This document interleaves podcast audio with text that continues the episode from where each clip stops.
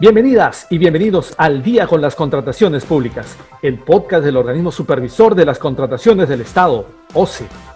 Amigas y amigos que nos sintonizan a través de la Internet, sean bienvenidas y bienvenidos a una nueva edición de su podcast Al Día con las Contrataciones Públicas, una producción del organismo supervisor de las contrataciones del Estado, OCE. En este episodio, quien les habla, Jan Velázquez, va a tener el agrado de compartir con ustedes los próximos minutos para conocer más acerca de diversos aspectos en el marco de las contrataciones públicas.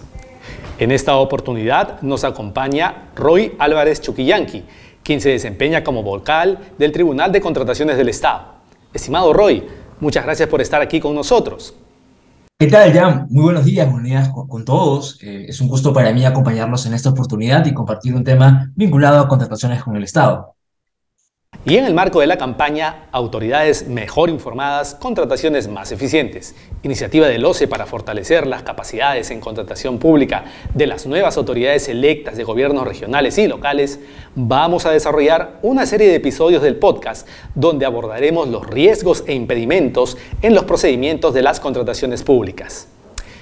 Esta semana comenzaremos con los impedimentos para contratar con el Estado. Bien, estimado Roy, lo primero sería saber, ¿en qué consisten los impedimentos para contratar con el Estado?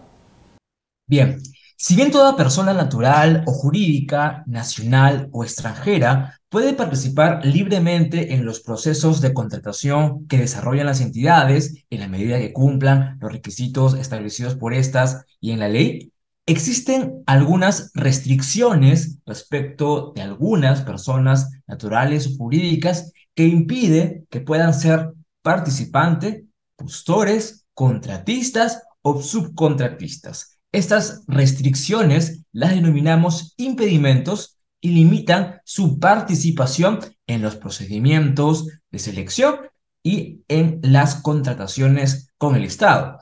Hay que tener en cuenta que los impedimentos se encuentran establecidos en la ley, en este caso en la ley de contrataciones del Estado, en la 30225, específicamente en el artículo número 11. Si yo soy una persona que labora dentro de la entidad, si soy parte del comité de selección o del órgano encargado de las contrataciones, tengo que saber en qué casos un proveedor se encontraría impedido, porque esta situación no podría presentarse, ya que, como mencioné, limita su participación en alguno de estos roles, como participante, postor, contratista o subcontratista. De igual forma, si soy un proveedor del Estado, tengo que saber si estoy o no impedido para contratar con determinada entidad, porque si me presento y estoy impedido, esta situación va a generar efectos negativos, como vamos a conversarlo un poco más adelante. Muy bien. Ahora, Roy, ¿a quiénes aplican los impedimentos? Bien, estos impedimentos aplican a diversas personas naturales o jurídicas, como habíamos mencionado, pero para cuestiones prácticas podríamos dividirlo de la siguiente manera. Un primer grupo va a estar representado por las autoridades y empleados públicos, es decir, estas personas naturales que de una u otra forma ejercen una función pública, ya sea porque han sido elegidos a través de mandato popular, por ejemplo, presidente, congresistas, gobernadores, alcaldes, o también aquellas personas que de una u otra forma han sido contratadas y ejercen función pública. Entonces, el primer grupo de personas que se encontrarán impedidas para contratar son estas autoridades y empleados públicos.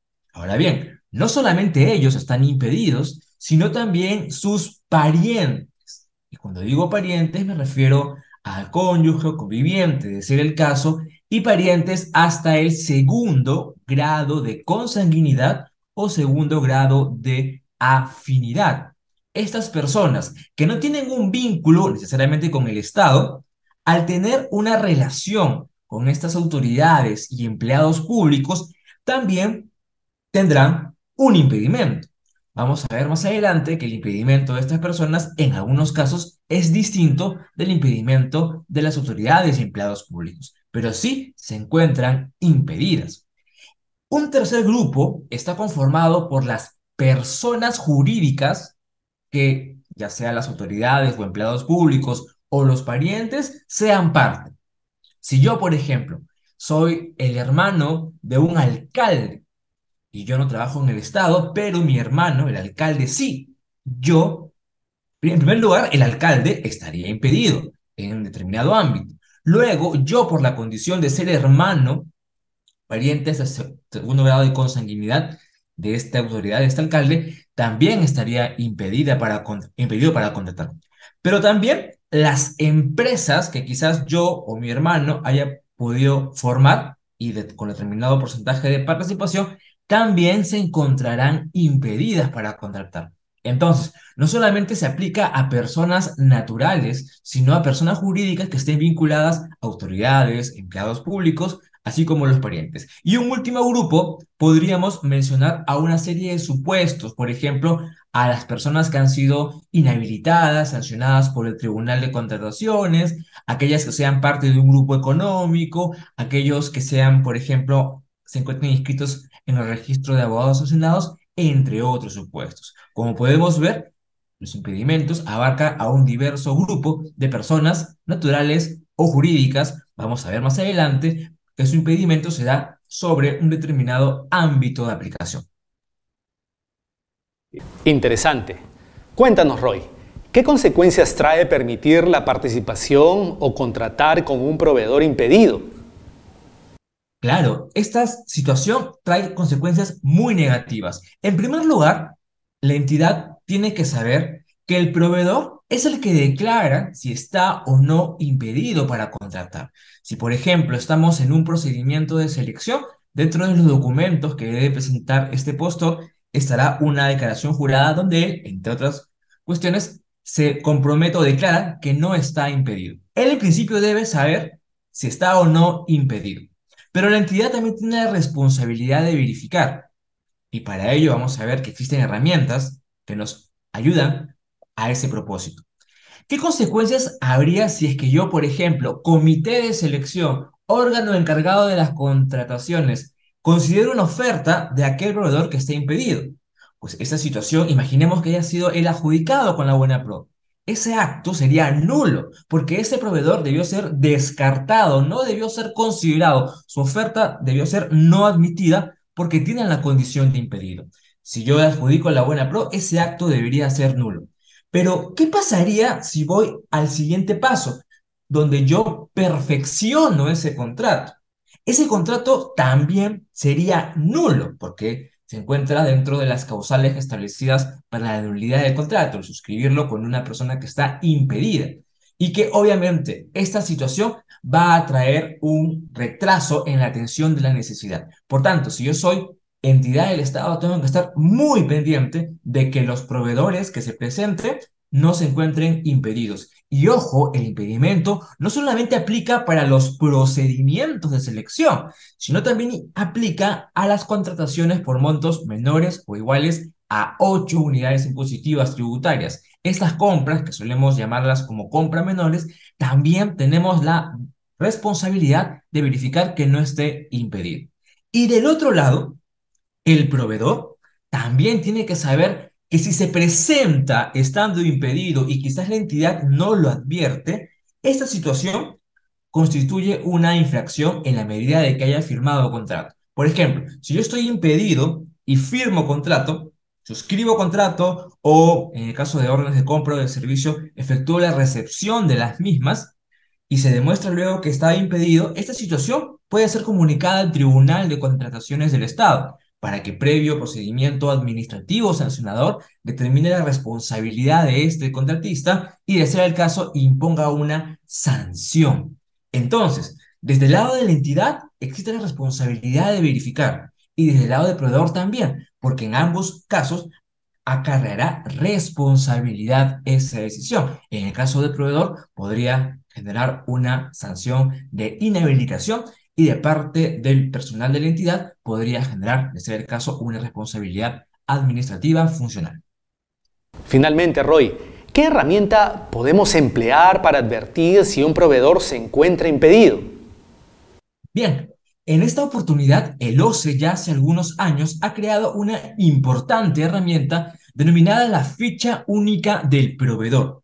En esta herramienta que es virtual, pone ficha única del proveedor y aparecerá esta web donde puede colocar ya sea el nombre del proveedor, persona natural o persona jurídica, o el RUP, y va a tener todos los datos de este proveedor. Por ejemplo, si está inscrito en el RNP, en qué registros, cómo está conformada su, eh, la, sociedad, de ser el caso, y en una sección superior derecha va a encontrar lo referido a si está o no está impedido.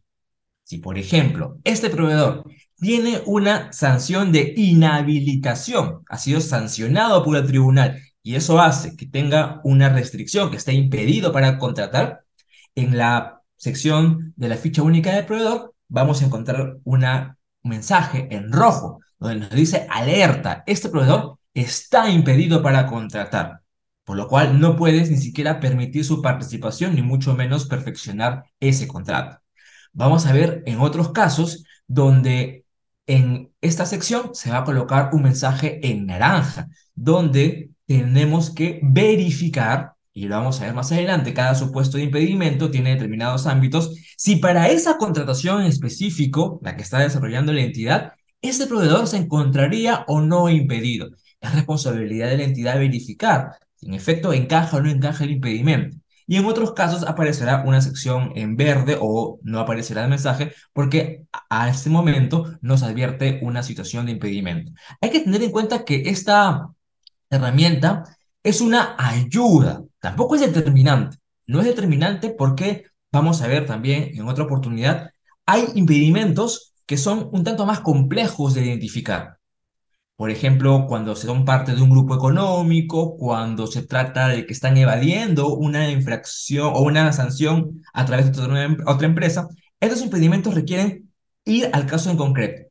Pero aquellos otros, donde son por su vinculación de manera familiar a una autoridad, eh, por su inhabilitación por parte del tribunal, esa información que sí está alojada en determinados, determinadas bases de datos, esa es la información en la que se muestra una ficha única de proveedor. Entonces, mi recomendación para todos logísticos y proveedores, verifica cuál es tu condición, si eres proveedor, en la ficha única y si eres logístico, verifica antes de generar la orden de compra de servicios, es una compra menor, o en el desarrollo del procedimiento de selección, verifica si este proveedor se encuentra o no impedido para contratar.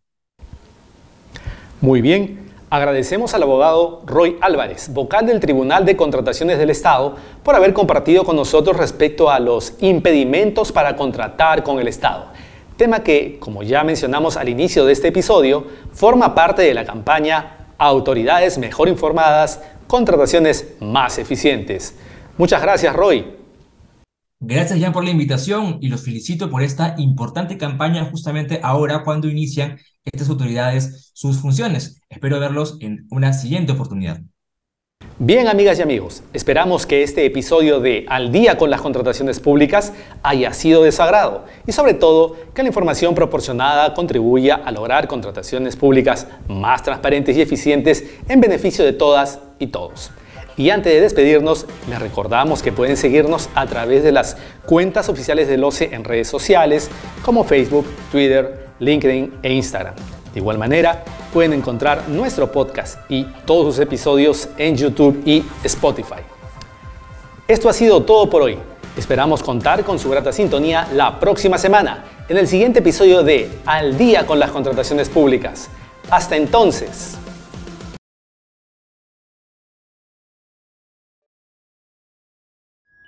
Bicentenario del Perú 2024. Gobierno del Perú.